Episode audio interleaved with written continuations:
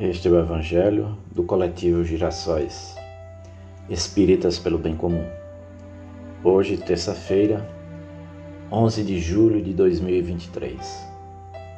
Ao longo de todo este Evangelho, as nossas vibrações são dedicadas aos trabalhadores da última hora.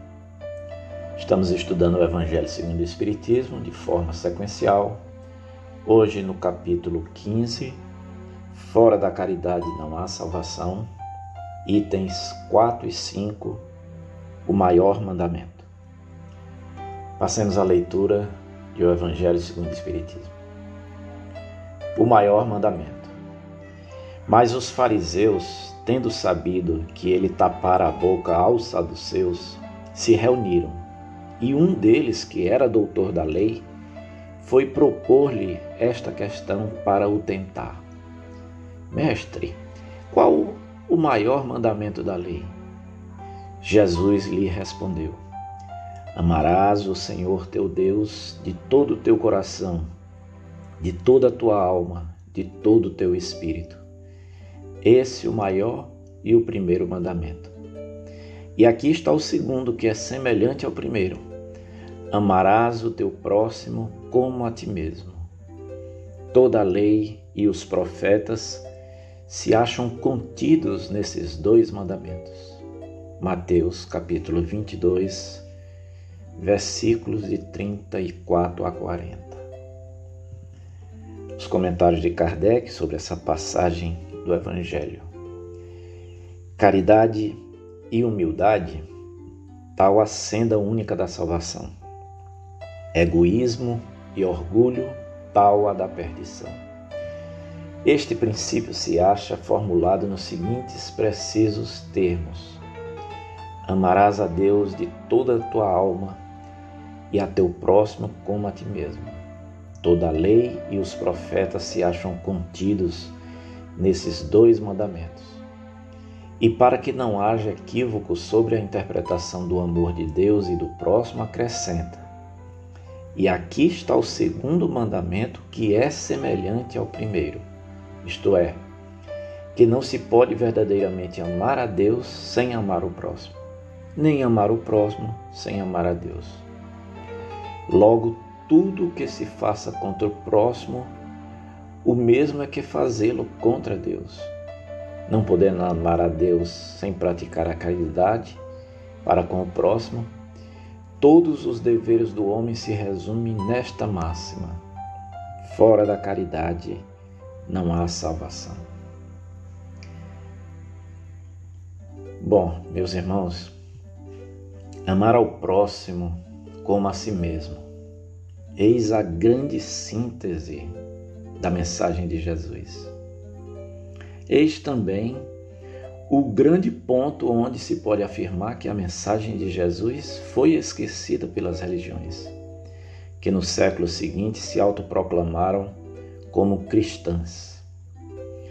A passagem de Mateus nos traz Jesus respondendo a uma provocação tão comum dos religiosos da época, os conhecidos fariseus do Evangelho, que desejando ter um motivo para acusar o mestre de algum crime, queriam colocá-lo como um ignorante em relação às leis dos antigos ou afirmarem a prática de alguma heresia por Jesus deturpar escritos antigos.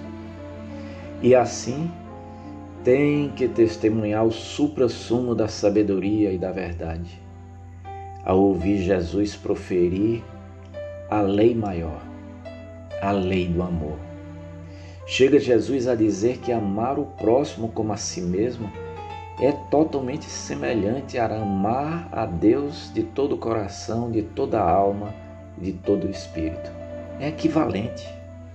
Quando Jesus diz que toda a lei e os profetas se acham contidos nesse mandamento maior, é como a querer dizer que todos os códigos de moral, todas as propostas religiosas, estarão também sintetizadas nessa lei maior, a lei do amor.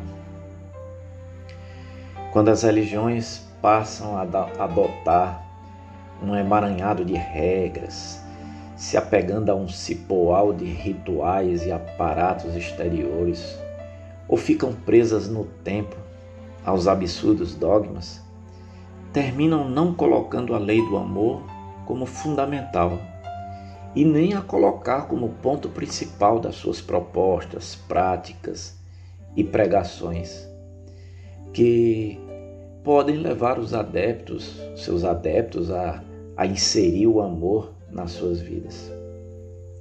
E, infelizmente, as religiões esqueceram o mandamento maior ensinado por Jesus.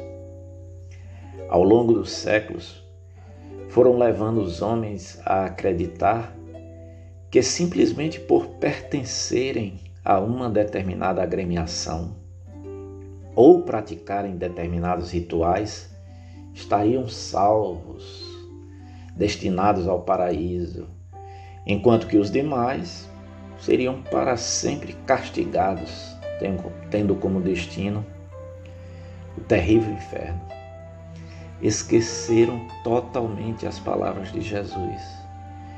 Porque é lógico concluir que a vivência do amor ao próximo é que indica se a pessoa cumpre ou não a lei de Deus.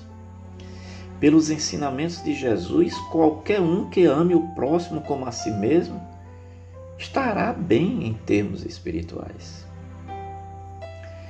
O Espiritismo busca resgatar essa pureza da mensagem de Jesus, porque diz: fora da caridade não há salvação. A caridade na amplitude que nos ensina o Espiritismo é o amor em ação. Sermos caridosos significa amar o próximo como a si mesmo. Nesse raciocínio, portanto, de acordo com o Espiritismo, se alguém de uma religião A ou religião B, ou até um ateu, um agnóstico, seja em que denominação essa pessoa se enquadre, se ela for caridosa, estará realizando fundamental na vida. Estará amando o próximo como a si mesmo. Estará cumprindo o maior mandamento. Estará, assim, sendo um verdadeiro cristão. Que Deus nos abençoe.